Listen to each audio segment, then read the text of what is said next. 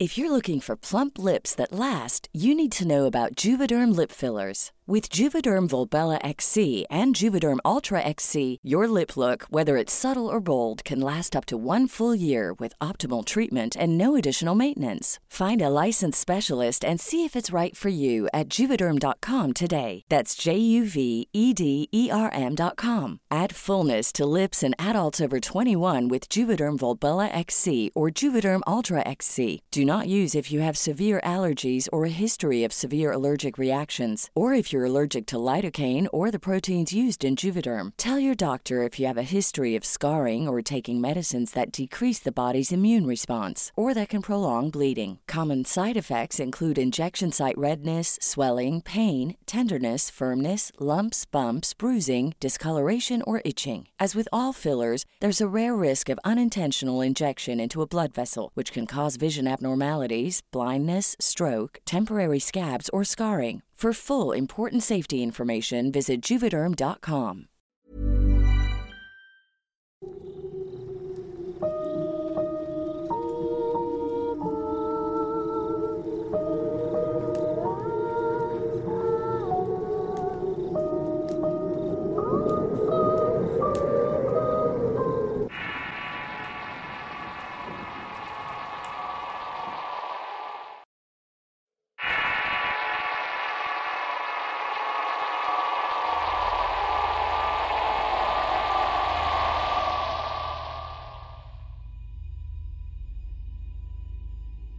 En Mount Airy, Estados Unidos, hay un rancho asentado en las afueras de la ciudad de Surrey. Ahí existen cuatro ceibas que abren el camino real y luego una gran extensión de terreno que da la bienvenida a la parte central de la casa. A sus lados se ven los cuartos, la cocina, los baños, todos construidos separadamente rodeados de vastos jardines y sembradíos. Todo esto hace que mi familia y yo vivamos muy a gusto. Tenemos vecinos pero alejados, sin embargo a caballo todos bastante cerca. Por eso existe una gran comunicación con ellos. Nuestra historia en este lugar es muy larga, porque desde mi tatarabuelo hemos venido invirtiendo nuestras vidas en estas tierras y vivimos aferrados a las costumbres, a la tradición, a las leyendas. Estamos aferrados a la costumbre porque desde que mi tatarabuelo construyó este rancho nos dedicamos a la cría de ganado y a la siembra de cultivos.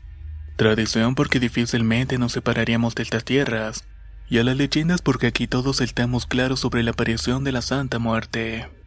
A las afueras de Surrey todos los pobladores hemos vivido por lo menos una experiencia con la Santa Muerte. Yo tuve en el rancho una muy evidente, tan evidente que voy a compartirla con ustedes. Me ocurrió cuando tenía nueve años aproximadamente.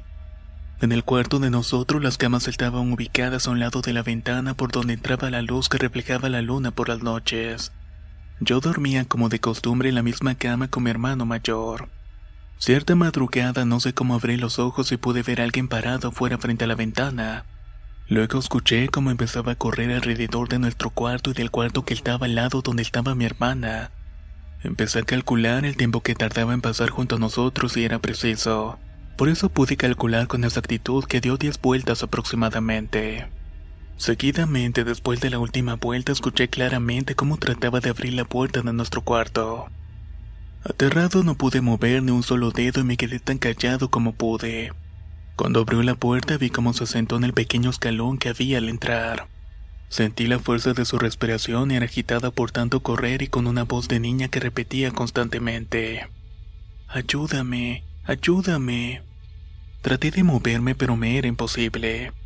Pasó como media hora de terror hasta que se levantó y se fue. Al percatarme de su partida me senté en la cama y cuál fue mi sorpresa que mi hermano también se levantó. ¿Sentiste la presencia que estaba fuera? Le pregunté y él me contestó. No, lo que me despabiló fue el calor intenso que tienes en el cuerpo. Me desperté porque sentí que me habías quemado la mano. De inmediato se paró, cerró la puerta sin asomarse para afuera, prendió la luz y se acercó para ver su mano pues sentía un gran ardor. Al abrir la mano nos sorprendimos porque su mano tenía una llaga profunda producto de una fuerte quemadura.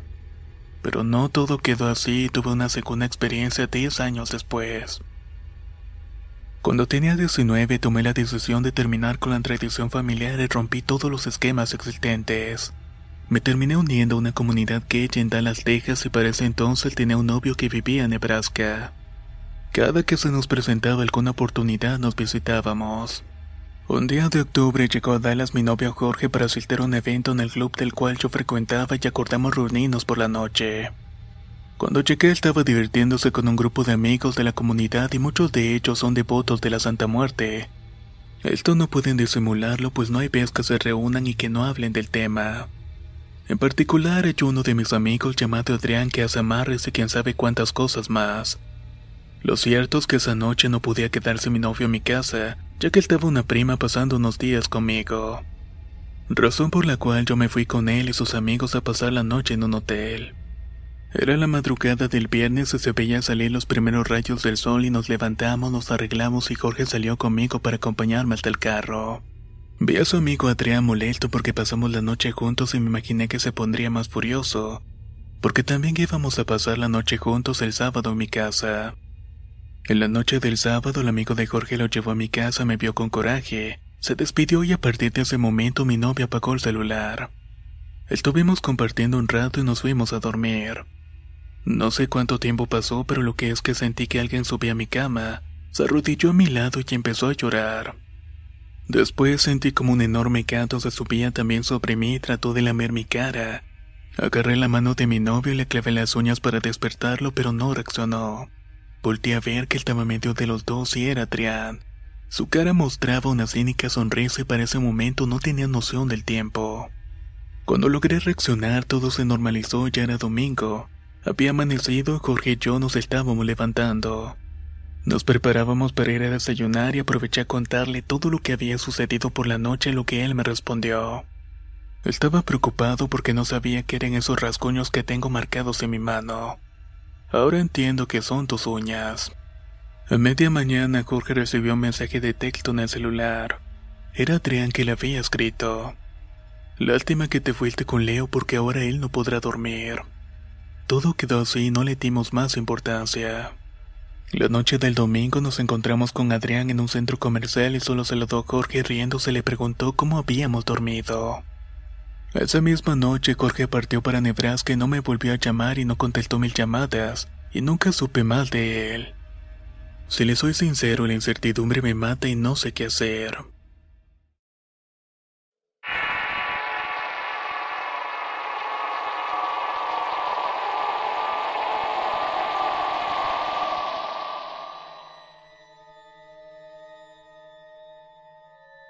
De existir seres que puedan comunicarse con entes del más allá, yo soy una de ellas, porque desde muy pequeña he visto, sentido y escuchado seres que no son de este mundo.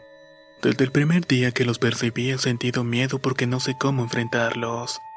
No sé de qué manera puedo saber lo que quieren y no sé si son buenos o malos. Tampoco sé si son conocidos o desconocidos. Cuando recién cursé la primaria, mi madre y yo vivíamos con mi tía y mi abuela y mis primos. Éramos bastantes, por eso siempre había ruido, bullizo, risas, de todo un poco dentro de la casa. Pero al caer la noche parecía que el silencio nos comía por completo. Resulta que una madrugada silenciosa, igual que todas, pero muy oscura y tenebrosa, fue el inicio del contacto con el más allá. Me encontraba dormida y vi sentí que un hombre me hablaba y me decía que fuera con él. Yo me resistí con valentía y luché para no dejarme arrastrar por esa fuerza misteriosa y así estuve mucho tiempo hasta que por fin amaneció. Esa mañana me sentí cansada, dolorida y cuando fui a bañarme fue que me percaté que tenía moretones por todo el cuerpo.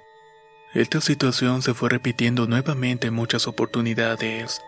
Amanecía de igual manera dolorida y con muchos moretones.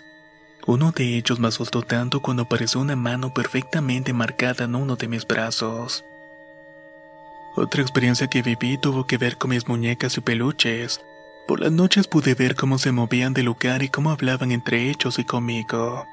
Tuve que empezar a rezar todos los días para ver si podía apartar toda esa acechanza, pero notaba con tristeza y temor que no podía terminar ninguna de las oraciones. Una mañana mi familia me comentó que caminaba dormida. No les creí hasta que ellos me explicaron la causa por la cual me decían eso. Anoche caminaste dormida, buscaba la llave de la casa y abriste la puerta, Incluso bajaste las escaleras y menos mal que tu madre se despertó y salió a buscarte. Seguramente fue el hombre que me visita por las noches, pensé. Menos mal que mi mamá salió a buscarme porque si no, no estuviese aquí. Probablemente me hubiera llevado quién sabe a dónde. La verdad es que continuaba rezando sin cesar y sin poder detener estos eventos y sin poder terminar ninguna de las oraciones. Continuaban ocurriéndome cosas como cierto día que quise ir a la cocina a tomar agua. Traté de abrir la puerta pero no pude. Me asusté y me vi aprisionada dentro de mi cuarto y volví a intentar pero nada. Me llené de fuerza, alé con las dos manos y se abrió. Pero así como se abrió se volvió a cerrar de inmediato. A partir de ese momento fue que me sinceré con mi madre y le conté todo lo que estaba ocurriendo. Le pedí que me ayudara y ella recién iniciaba en la santería y comenzó a orar conmigo. Fue cuando por fin pude terminar mis oraciones y luego hizo que me leyera los caracoles para saber con exactitud qué era lo que me estaba ocurriendo. En la consulta le dijeron que yo estaba en un gran peligro y que con seguridad no iba a pasar de los 15 años.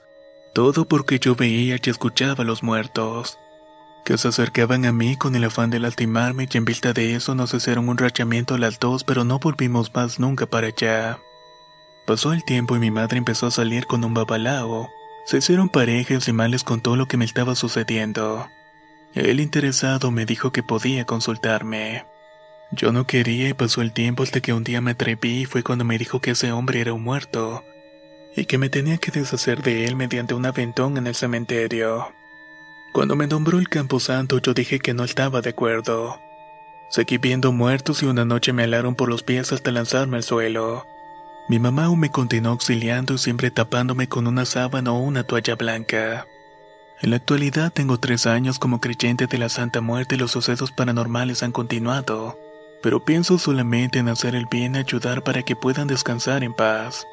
Quisiera que alguien con tan buena intención como yo me pudiera ayudar a desarrollar mi don para beneficio de las almas. Muchas gracias por escuchar esta historia.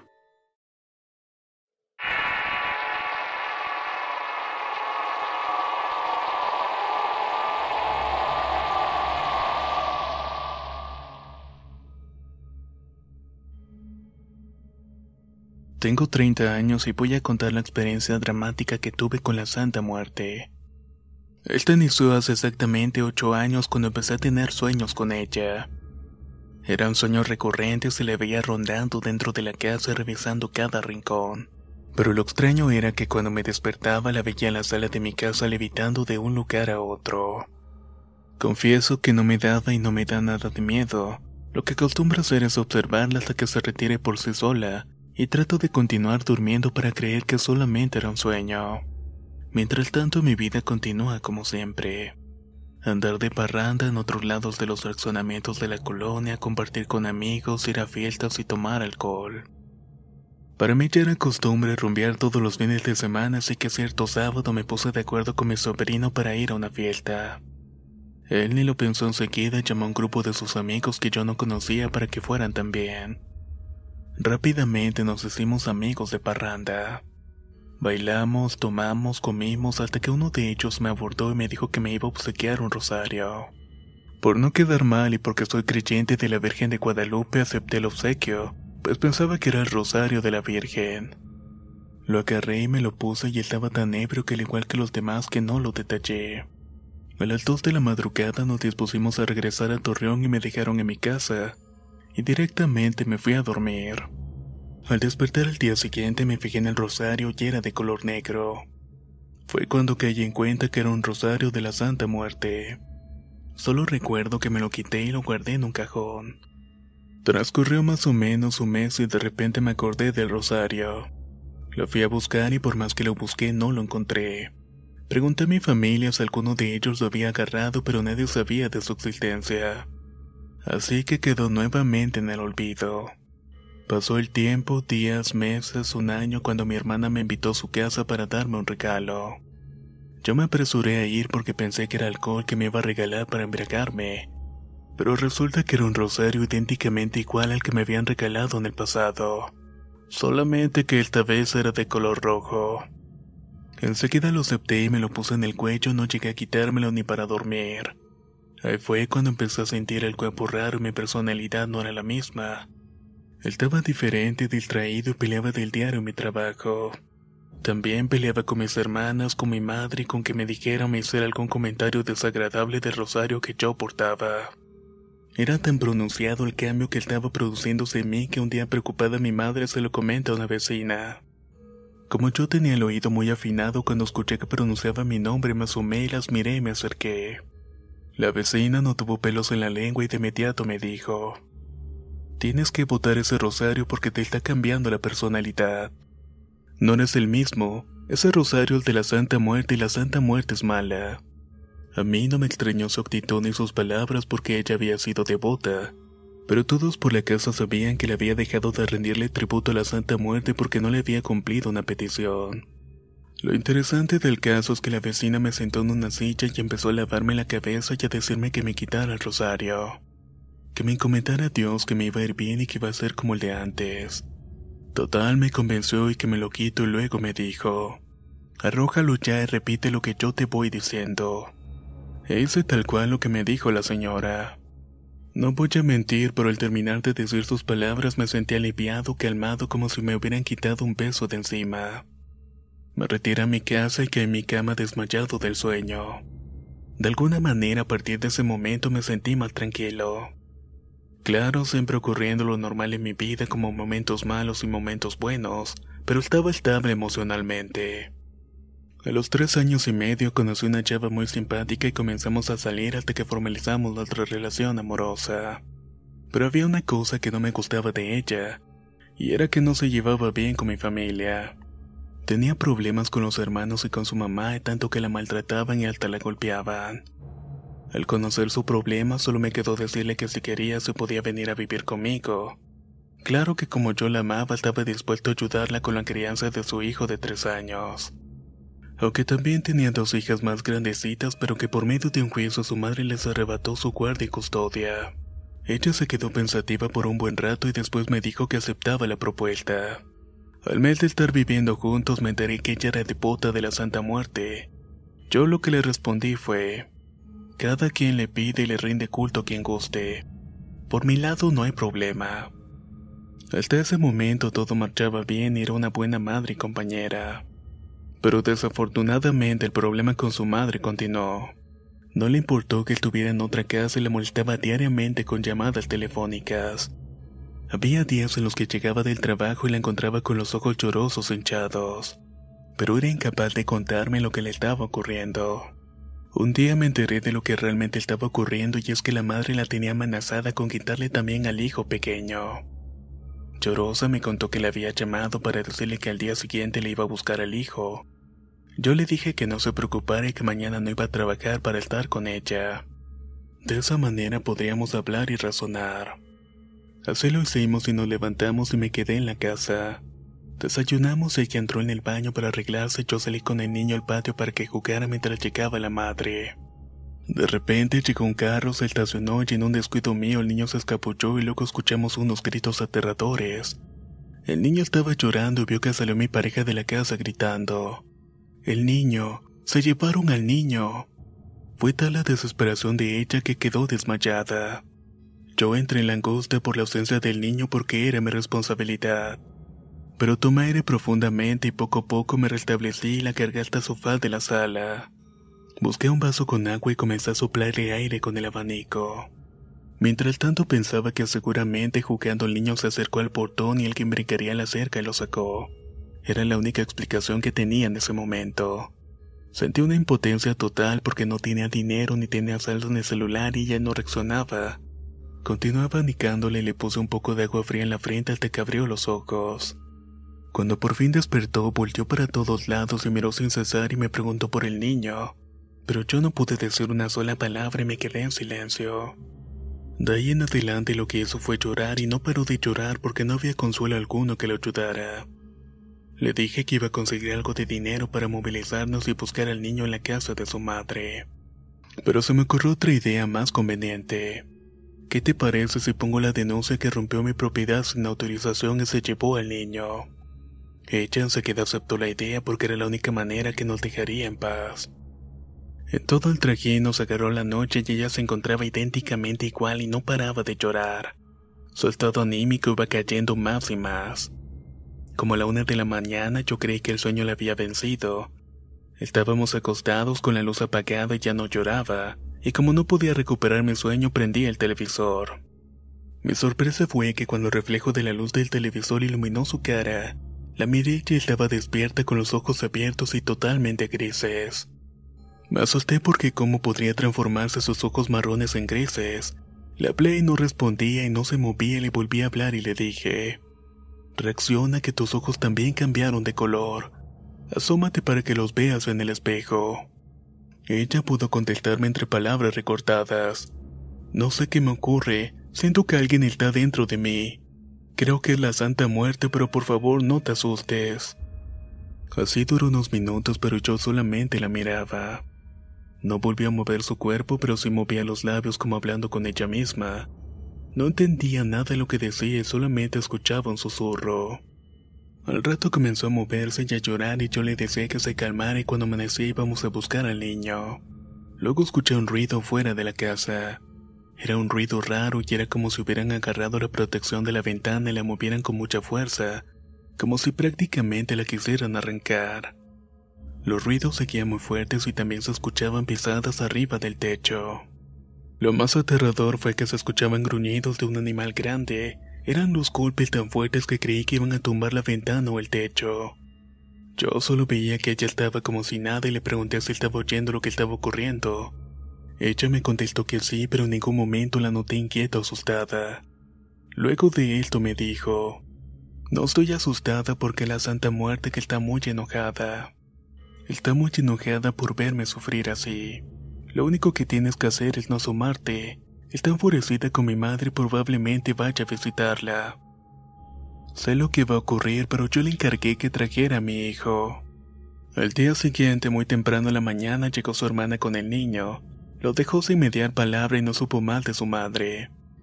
Nunca más la vio y nunca ningún miembro de su familia volvió a intentar llevarse al niño. Hoy después de varios años de haber vivido esa experiencia no quisiera volver a repetirla, por esa razón rezo con mucha frecuencia. Lo cierto es que disfruto de un buen trabajo, una familia y un hijo que ahora tiene 12 años. Pero siempre hay pormenores y en esta oportunidad ocurrió que mi hijo enfermó y por atenderlo para que mejorara el cansancio me invadió y no rendía en el trabajo. Así que pedí a la Santa Muerte que me cumpliera la petición de sanar a mi hijo. Y a cambio yo le rendiría tributo colocando un altar en mi casa y celebrando su fiesta el 2 de noviembre con rosario y música. No pasó mucho tiempo cuando mejoró y yo preparé el 2 de noviembre con todo para cumplir mi promesa. Solo que la celebración con música y el rosario lo hice en la casa de mi hermana. Ese día mi hermana improvisó un altar y yo llevé unas fotos de la Santa Muerte para colocarlas allá y todo salió bien. Festejamos, escuchamos música, rezamos el rosario y en la madrugada regresamos a la casa. Antes de salir de la casa de mi hermana le dije que dentro de dos o tres días vendría por las fotos para que no las moviera del altar. A los cuatro días llamé a mi hermana y de inmediato me dijo, ven a buscar tus fotos porque en la casa están ocurriendo cosas extrañas, se escuchan muchos ruidos tenebrosos. Ven rápido, por favor. Yo le dije que estaba bien, pero no sé qué me ocurrió porque no me provocó ir a buscarlas. Quería dejarlas más tiempo allá y no sé la causa específicamente. Lo que sí sé es que no fui y pasaron otros días hasta que el sábado me listé para ir a buscar las fotos. Ese día mis sobrinas se habían quedado solas porque mi hermana y mi cuñado iban a una fiesta cercana, así que aplacé la visita para el día domingo. Mi sobrina, la que es contemporánea con mi hijo, el que estaba enfermo y con su hermanita menor, estaban acostumbradas a quedarse solas. Nunca había ocurrido nada normal en la casa. Pero esa noche alrededor de las 12 se levantó la mayor llorando y corriendo llamó por teléfono a sus padres.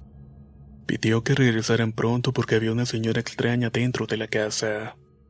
Tardaron por llegar como unos siete minutos y se encontraron que estaban encerradas en el cuarto llorando las dos. No querían abrir la puerta pero mi cuñado se armó de fuerza y valor y con un empujón la abrió. Las abrazaron y cuando más o menos se calmaron les preguntaron qué era lo que había pasado y que no habían encontrado a nadie dentro de la casa. La niña mayor entonces les dijo, estábamos viendo la televisión y nos quedamos dormidas, pero en la medianoche me dieron ganas de ir al baño y me levanté. Entonces fui que escuché un ruido entre la sala y la cocina, me asomé y vi a una señora que levitaba. Estaba vestida de blanco pero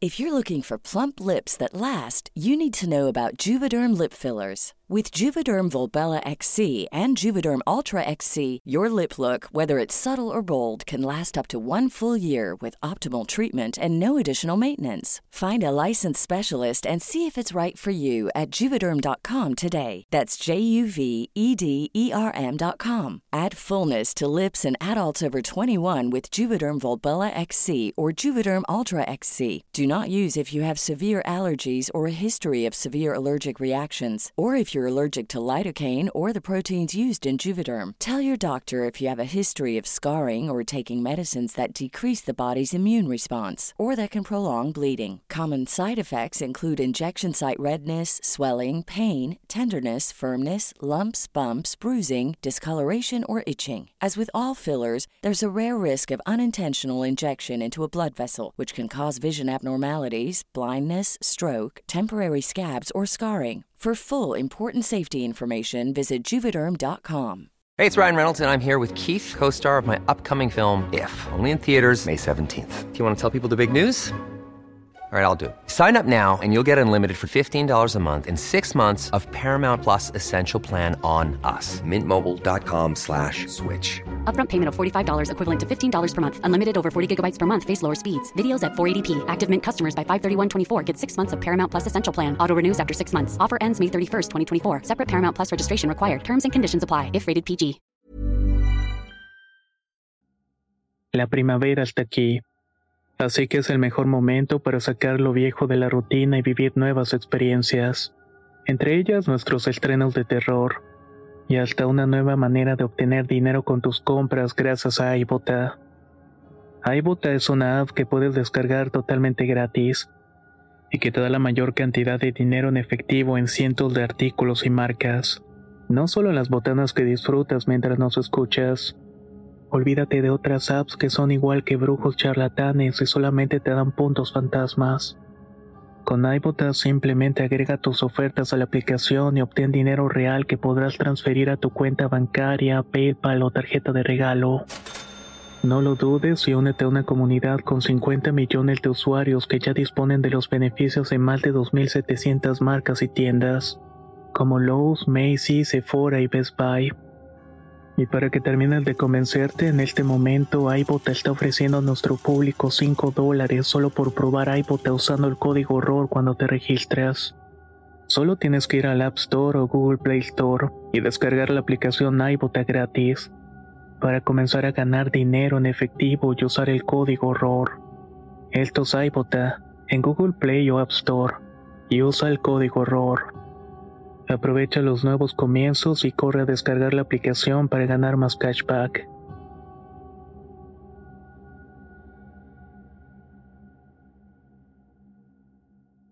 Yo no le pude ver la cara. Solo iba de un lado para otro y era muy parecida a la foto de mi tío que está en el altar. La niña también le dijo que lo que no vio fue la guadaña que en su lugar traía como un palo. El domingo temprano cuando llegué me contaron lo ocurrido. Yo les dije que eso no era nada y que seguramente solo quería conocer a mis sobrinas. Que tan solo fue un susto así que recogí las fotografías y me fui a mi casa a ponerlas en su lugar. A partir de ese día no aceptaron que yo celebrara el Día de la Santa Muerte en su casa.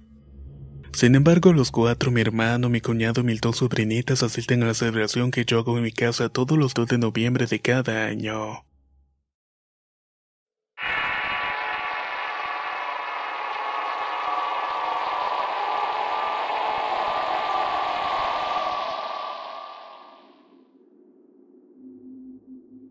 Villa del Sol es una colonia que queda en Tijuana, al sur de California, donde habitan pocas personas, entre las cuales nos encontramos mi familia y yo. Es un lugar muy tranquilo donde prevalece el comercio y hay pocas escuelas, liceos, cines, parques. En fin, es un pueblo pequeño, somos como una gran familia pues todos nos conocemos ayudamos.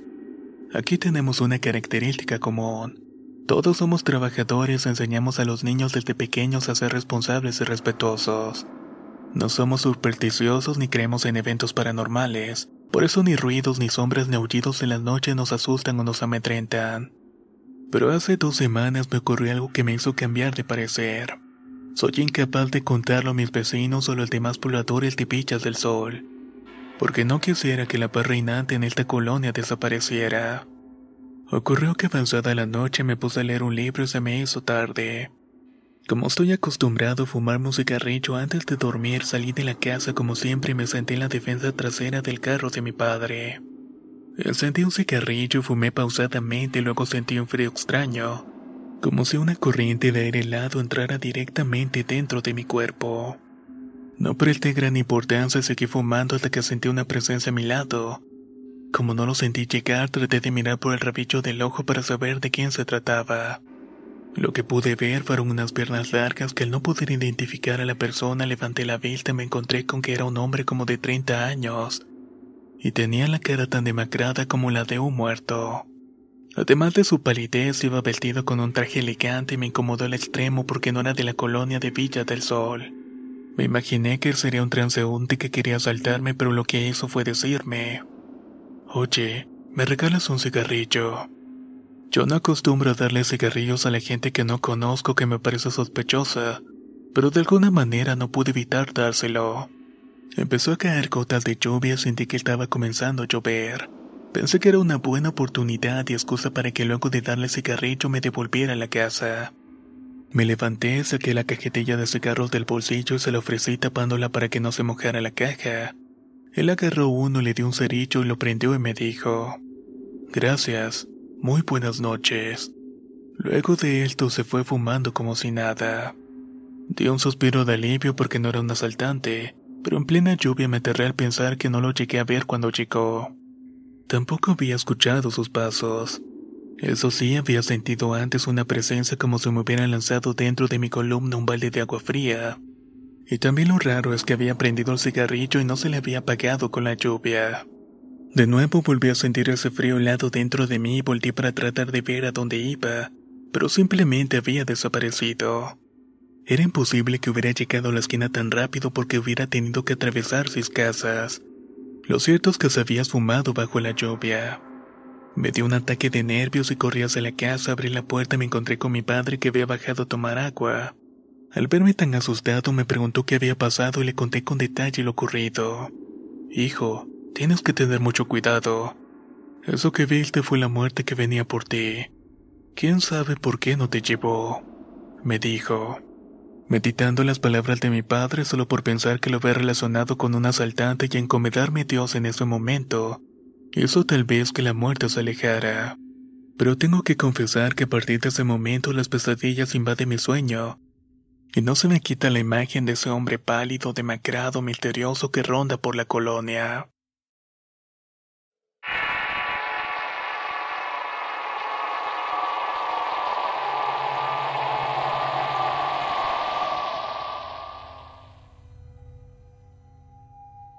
Mi nombre es Jorge Sandoval y hace como dos años trabajé como cajero en una tienda naturista.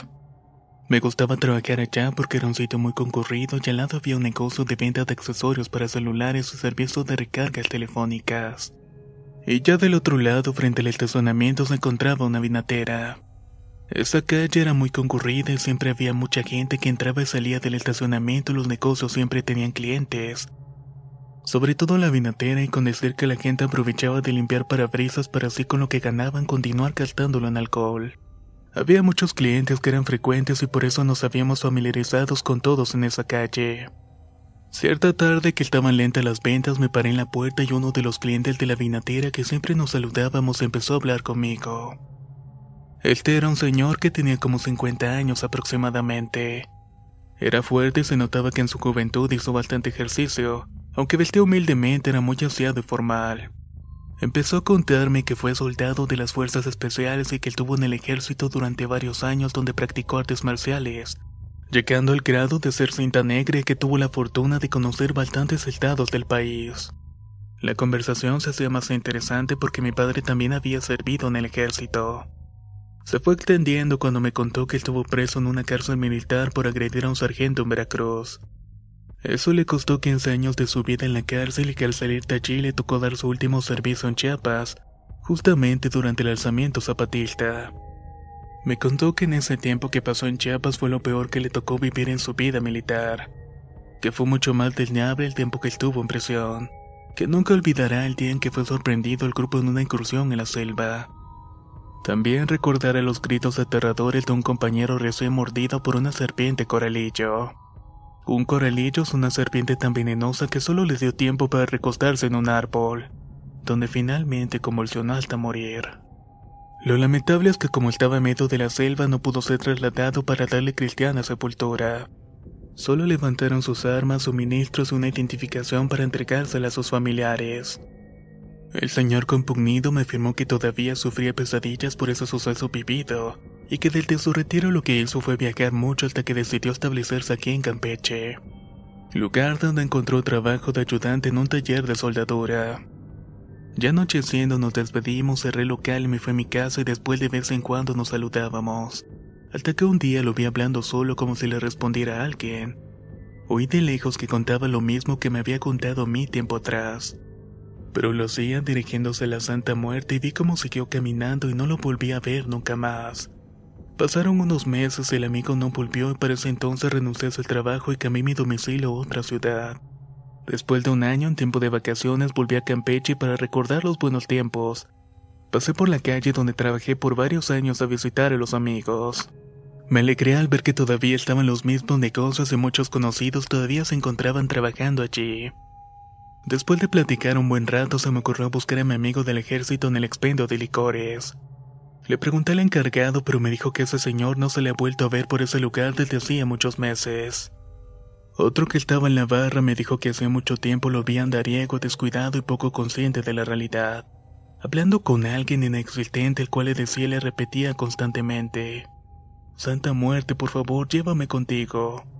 Y que luego de verlo en esas condiciones se lo tragó la tierra. Pareciera que esas palabras funcionaron porque luego de verlo en esas condiciones se lo tragó la tierra, pues desapareció sin dejar rastro alguno porque nunca más lo volvieron a ver.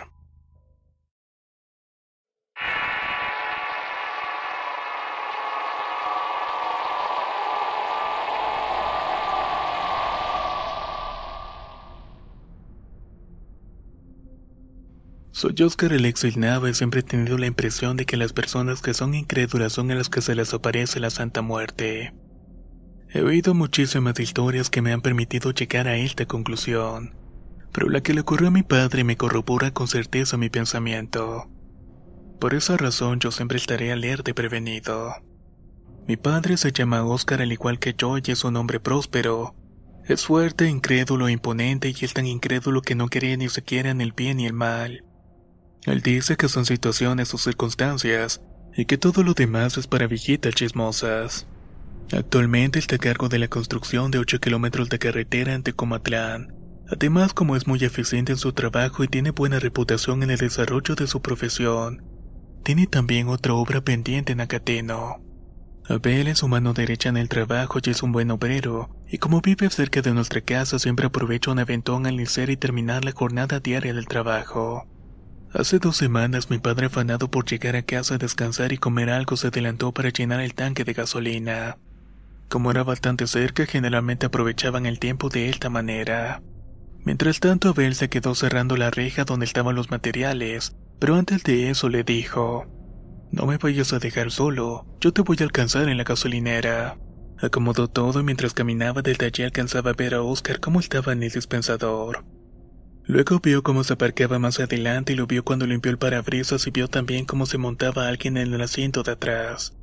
Oye, ¿a qué vieja llevas atrás en el carro? Le preguntó cuando llegó. No llevo a nadie. ¿Por qué me preguntas eso? ¿Cómo que no llevas a nadie? Le siguió diciendo y vio que se abrió y se cerró la puerta, hasta que se movió el carro y entró. Ah, ¿cómo que no? Le siguió diciendo. Vi que se abrió y se cerró la puerta y hasta se movió el carro cuando entró. Mi padre curioso le respondió que eso tenía que verlo. Abrió la puerta de atrás para revisar y no había nadie. Abel sintió un escalofrío y temió lo peor. Arrancaron, pero mi padre, como sintió a su amigo Abel asustado mientras manejaba, dijo en tono de burla amenazando a la Santa Muerte. Si eres tan chingona como muchos lo dicen, dame una señal a ver si tan chingona eres y terminó con una sola carcajada como para demostrar que no tenía miedo. A la semana mi padre regresaba tarde de su trabajo. No iba acompañado porque Abel tenía libre ese día. Antes de chequear en la casa había una parte de carretera que tenía altos voladeros y despeñaderos muy empinados. Por esa parte se tenía que pasar con mucho cuidado, desacelerar el carro y prender las luces. Y cuando llegó esa parte ya era de noche y estaba todo oscuro. Mi padre, como de costumbre, bajó la velocidad del automóvil, prendió las luces con mucho cuidado y siguió manejando. Cuando viró para tomar la curva final, perdió la visibilidad. Las luces del auto se apagaron y empezó a patinar y a desplazarse sin control. Se fue directamente en voladero y siguió cayendo hasta llegar a la profundidad del cerro. Al llegar abajo no le quedó más remedio que salir por la ventana del automóvil, y fue como empezó a subir poco a poco hasta que llegó a la carretera, pidió ayuda y fueron a su auxilio. Al día siguiente llamó a la aseguradora, llamó al trabajo y notificó lo ocurrido. Él y toda su familia estábamos sorprendidos al ver que no le había ocurrido absolutamente nada. Los compañeros de trabajo no podían creer que estuviese vivo porque el despeñadero era como de 100 metros de profundidad. Y el señor de la compañía de seguros le comentó que en ese lugar a menos profundo habían encontrado muchos muertos, y que su caso era un verdadero milagro porque ni siquiera tenía una fractura. Mi padre mientras salía del tremendo susto solo pensaba cuando había retado la Santa Muerte, y a partir de ese momento le tiene gran respeto y se encomienda a Dios todos los días. Al final pudo aprender la lección que el bien y el mal se existen y que no son solamente cosas de viejitas.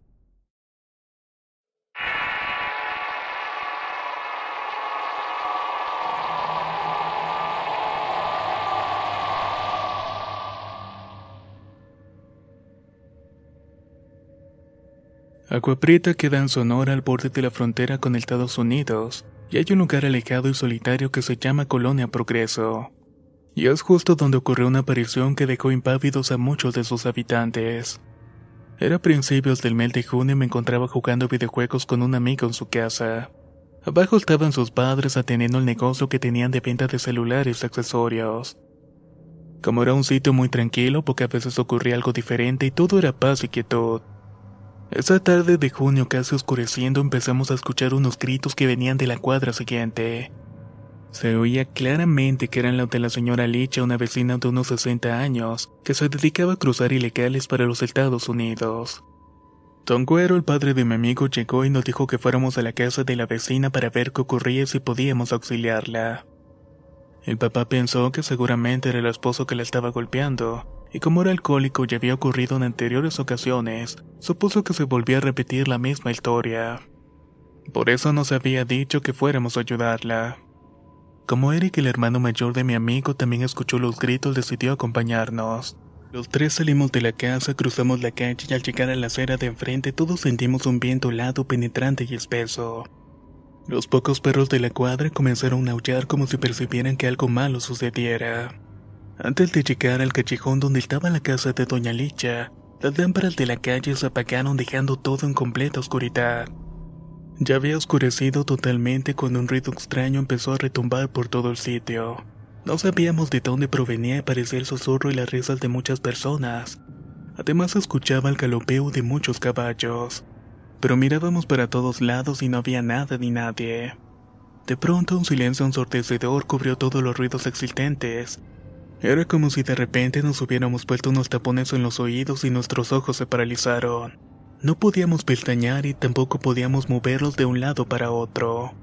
Poco a poco sentíamos que los ojos solo servían para ver a una mujer que apareció de la nada vestida de negra como una monja. Lo único que sentimos fue la mano de Eric que nos detuvo para que no avanzáramos. Sin decir ni una sola palabra apuntó los pies de esa señora para que viéramos que se encontraba flotando por el aire. El viento arreció y fue cuando pudimos salir detrás retrocedimos y nos devolvimos al negocio lo más rápido posible. Al llegar, Eric le contó a su padre lo que habíamos visto, pero él no le creyó nada. Le dijo que seguramente había sido su imaginación. Don Güero de todas maneras decidió revisar por él mismo la calle y acercarse a la casa de Doña Licha. Nosotros lo seguimos y cuando llegamos a la casa de la vecina estaban los vecinos más cercanos en el porche con ella. Don Güero saludó y preguntó enseguida qué ocurría. Ella le respondió de inmediato con lágrimas en los ojos.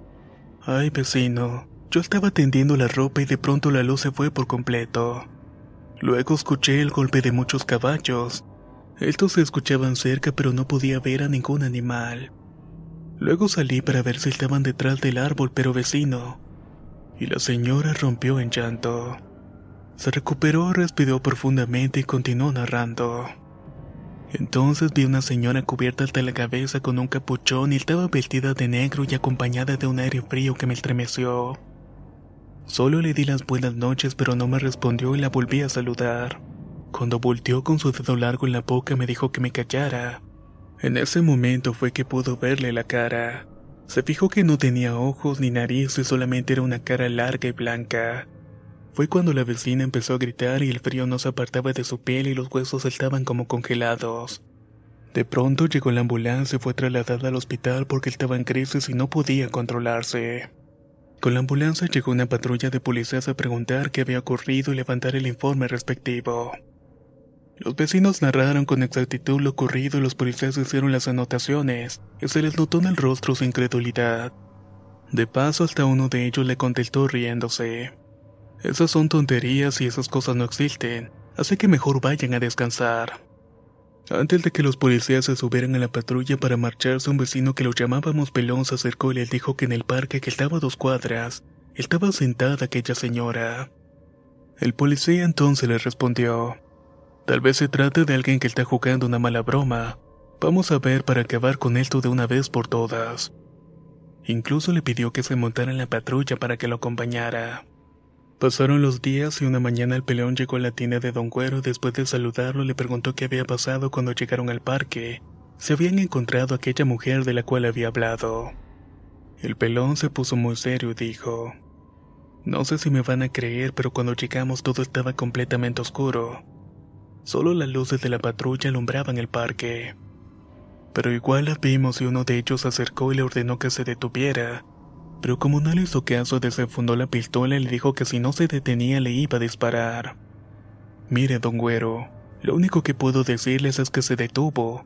Dio la media vuelta y sin levantar la cabeza le dijo que solamente la dejaran seguir el camino se fue. La patrulla se apagó y las luces no volvieron a encenderse. De igual manera un frío helado nos congeló en ese momento. Tuvimos que dejar la patrulla ahí y regresar caminando, el policía que habló con la señora nos dijo que se quedó atontado, que no pudo hacer nada y que por eso la había dejado ir. El pelón concluyó diciendo que no había sabido más de los policías. Al tiempo supieron que los dos elementos dejaron de trabajar y no volvieron a verlos nunca más.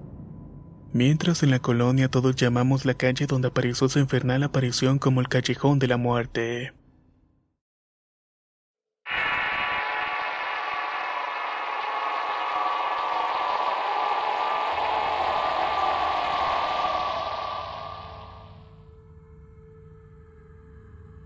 Mi querido hermano es un joven que actualmente tiene 22 años. Cuenta con capacidades diferentes que lo han llevado a enfrentar en su niñez y adolescencia momentos difíciles de rechazo y de acoso físico, tanto por parte de sus compañeros de estudio como de sus amigos. A pesar de su enfermedad y de ser muy vago, lo considero un gran luchador, pues trabaja y hace todo lo posible para subsistir. Vive en uno de esos fraccionamientos donde hay muchas casas en un lugar que se llama Almaguey y no ha perdido la comunicación con su familia. Entre sus vecinos tiene un amigo llamado Salvador, conocido como Chavita, un muchacho muy popular porque es muy simpático. Pero Chavita tiene una enfermedad desde pequeño y ha estado confinado a una silla de ruedas por sufrir parálisis, y lamentablemente también desde su niñez ha sufrido rechazo y acoso. Ambos han tenido vivencias similares y por eso la empatía es mutua y en momentos difíciles que atraviesan sienten confianza en confesarse los pensamientos más ocultos. Como cuando Chavita le dijo un día a mi hermano que le pedía todos los días a San Judas Tadeos que le considera el milagro de caminar. El tiempo pasaba y su ambición y esperanza de caminar crecía cada vez más y más.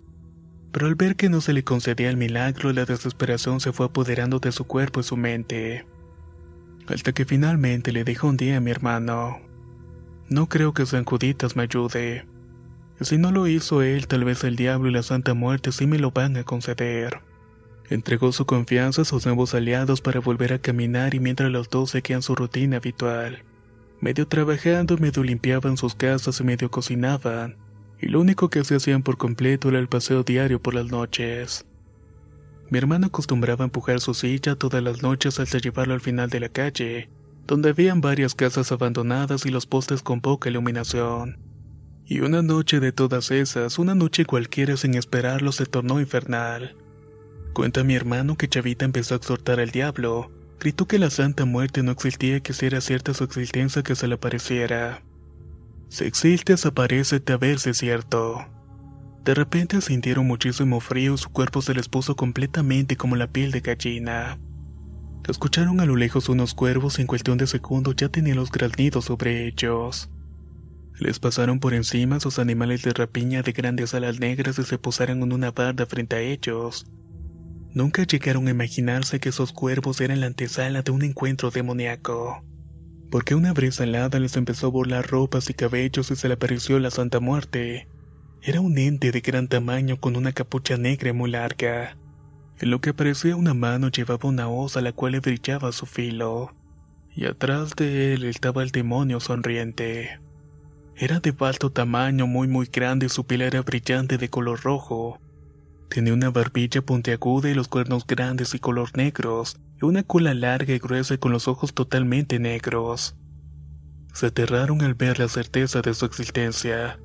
Chavita sacó fuerzas donde no las tenía rodó la silla de atrás para agarrar impulso y salir de allí. Mi hermano agarró la silla de su amigo y corrió sin parar mientras escucharon una voz tenebrosa que dijo: Aquí estoy. Al llegar a la casa juraron no volver a invocar al diablo.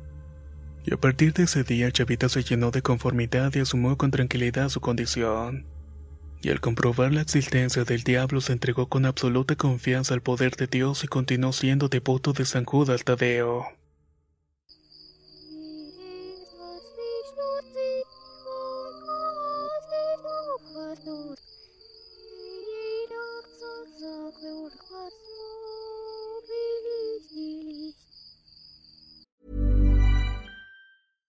How would you like to look five years younger? In a clinical study, people that had volume added with Juvederm Voluma XC in the cheeks perceived themselves as looking five years younger at six months after treatment. Look younger, feel like you. Add volume for lift and contour in the cheeks with Juvederm Voluma XC. Reverse signs of aging by adding volume to smooth laugh lines with Juvederm Volure XC.